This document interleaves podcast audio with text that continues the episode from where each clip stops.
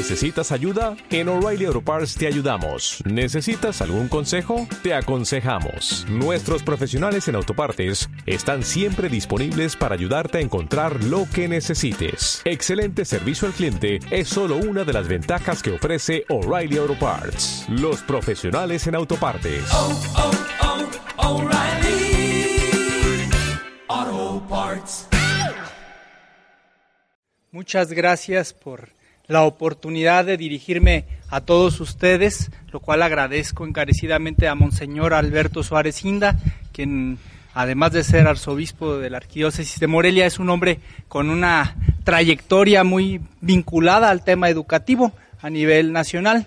Asimismo, saludo con eh, particular afecto al diputado Salomón Fernando Rosales, presidente de la Comisión de Educación del Honorable Congreso del Estado en la 72 legislatura. Eh, amigos todos, el día de hoy, pues bueno, vamos a platicar un poco sobre el tema educativo y partiré de la frase emergencia educativa. Hay una, eh, hay ya historia al respecto de la palabra emergencia y esta viene a través de un filósofo, pensador, economista argentino, Sergio Boisier, quien hablaba que el desarrollo es una emergencia sistémica. El desarrollo, entendido como el crecimiento con bienestar, distribución del ingreso y con transgeneracionalidad de la disponibilidad de los recursos para todos los seres humanos, eh, visto también como una eh, situación contingente, como una preocupación, como una falla del sistema capitalista a nivel internacional, visto como eh, las mm, magras cuestiones en materia de indicadores en el tema de la pobreza, de combate a la desigualdad, al desempleo, la marginación, la migración, etcétera. Pero emergencia también visto como la posibilidad de salir de todo esto, de emerger, de flotar, de volver a donde se encontraba originalmente, de esta facultad de resiliencia que tiene el ser humano y también por ende la sociedad, los grupos organizados, para recuperar la posición inicial.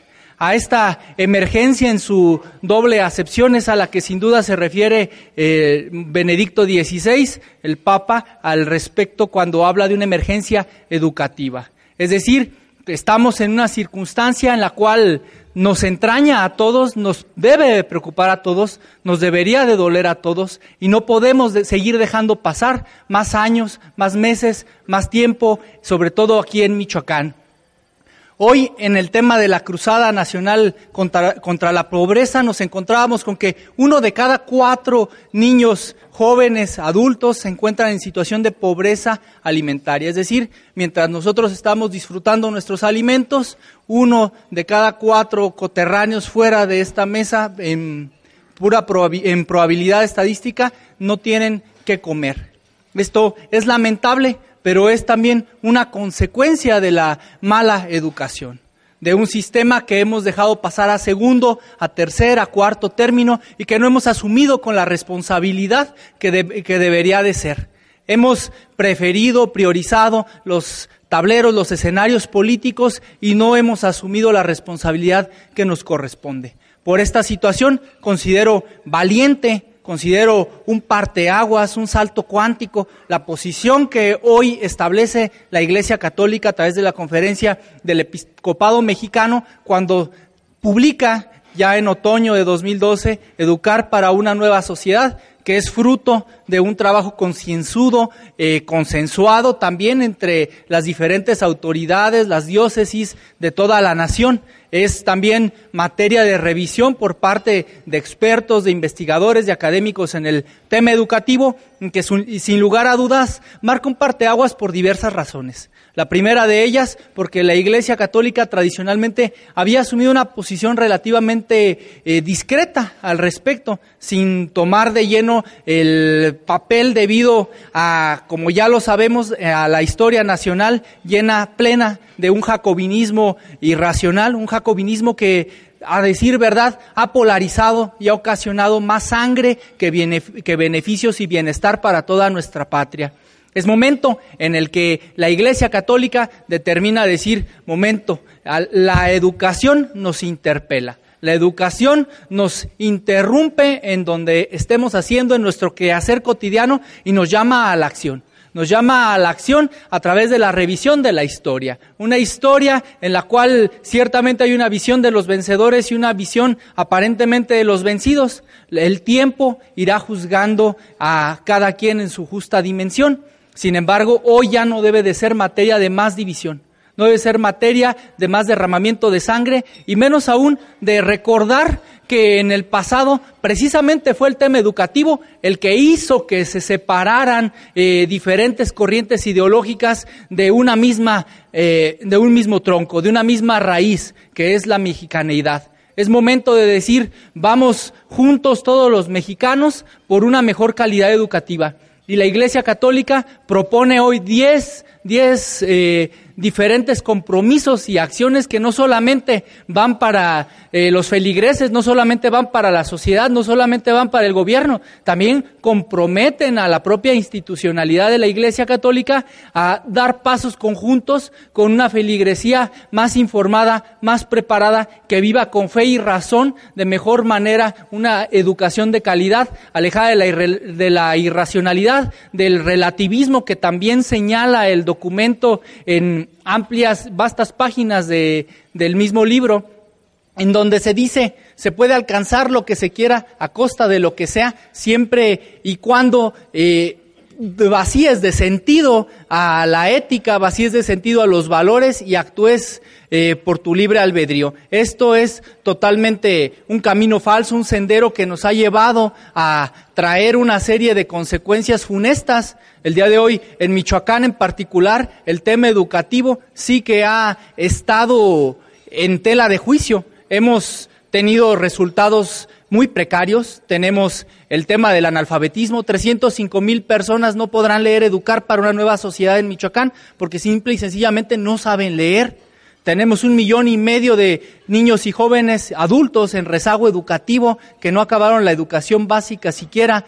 Tenemos también 46.500 jóvenes que año con año desertan de la educación media superior y superior. En toda esta contingencia es una mano tendida a este documento Educar para una nueva sociedad hacia todos los amplios grupos y sectores de la sociedad para podernos coligar para poder buscar la manera por la cual ir actuando. Destaco del documento las propuestas. Eh, recuperar la centralidad de la persona. Esto es, en términos intrapersonales, recuperar la rectoría de la educación. Rectoría entendido en el término etimológico, de rigere, de regla, de no solamente seguir el sendero, sino seguir el sendero recto. Esto es un compromiso ético intrapersonal que deberíamos de seguir. Asegurar una educación integral y de calidad para todos, irrevocable. Educar en la verdad y en la libertad para promover la paz y destaco un término del propio Papa Benedicto XVI que habla de laicidad positiva, en donde la libertad religiosa, en la capacidad de cada ser humano, habrá la posibilidad de elegir y considerar la fe que, eh, que profese mejor para su persona. Esto no es propiamente un documento que arraigue en un eh, en una institucionalidad a ultranza, sino que más bien recupera el papel educador de la propia iglesia, reconoce el papel fundamental de la familia. Sin familia no hay, no hay institución, no hay educación, se pierde todo el sentido de la vida y de la sociedad misma. Hacer de toda instancia eclesial un servicio educativo, esto es, como decía, recuperar la vocación educadora de la iglesia, volver a los orígenes evangélicos, lograr que la escuela y maestros encuentren caminos para el cumplimiento de su misión, esto es propiamente una cimentación de política pública, es decir, entregan el documento, pero de ahí deberá de hacer el gobierno, los analistas, la labor de extraer lo que mejor se pueda articular para cimentar las políticas públicas y la legislación en los términos que se considere pertinentes de acuerdo a amplio, una amplia consulta popular. Igual propiciar que los medios de comunicación sean medios y no fines, promover la colaboración de gobierno y sociedad para una nueva acción educativa, formar a formadores, ya lo hemos dicho en Mexicanos primero, la calidad de un sistema educativo no puede exceder a la calidad de sus maestros. Y finalmente, mirar a Cristo y María como sentido de plenitud del proyecto educativo de la Iglesia Una vez más, dentro del término de laicidad positiva, de la libertad de cada ser humano de conceptualizar la trascendencia en función de sus acciones al servicio de la humanidad y por el religador encuentro con su espiritualidad. En particular, que se realice un auténtico proyecto educativo en cada parroquia. Es la invitación a que en cada rincón de nuestra nación se consideran a los más desfavorecidos, a los rezagados educativamente, a los analfabetas, a los desertores y expulsados escolares como hijos pródigos que señala la propia Biblia, quienes debido a la gravedad de su situación deberán de ser reivindicados con el esfuerzo de todas las instituciones que comulguen con el principio del desarrollo integral centrado en la gente, por comenzar por quienes han estado más alejados del bienestar durante décadas. Por todo lo anterior, Monseñor Christopher Pierre agradeciendo el ejercicio pleno de sus facultades como nuncio apostólico y reconociendo su esfuerzo porque se promuevan iniciativas a favor de la paz, del progreso y de la cooperación entre los pueblos, como sociedad civil organizada reconocemos el valor de abordar con interés un tema que había permanecido en el terreno de lo público un tanto soslayado el tema de la baja calidad educativa. Esperamos un particular apoyo para que estos compromisos y tareas sean realidad en las diócesis que comprenden a la provincia de Michoacán de Ocampo, en donde el rescate educativo será una tarea titánica, pero con la suma de voluntades será una meta mucho más alcanzable. Hoy la pobreza nos exhorta a todos a evolucionar mediante la transformación educativa. Requerimos proactividad sistémica hacia el desarrollo humano mediante la sinergia educativa es el desafío que nos plantea la emergencia con la que iniciamos esta charla. Muchas gracias por todo. Buenas tardes, provecho.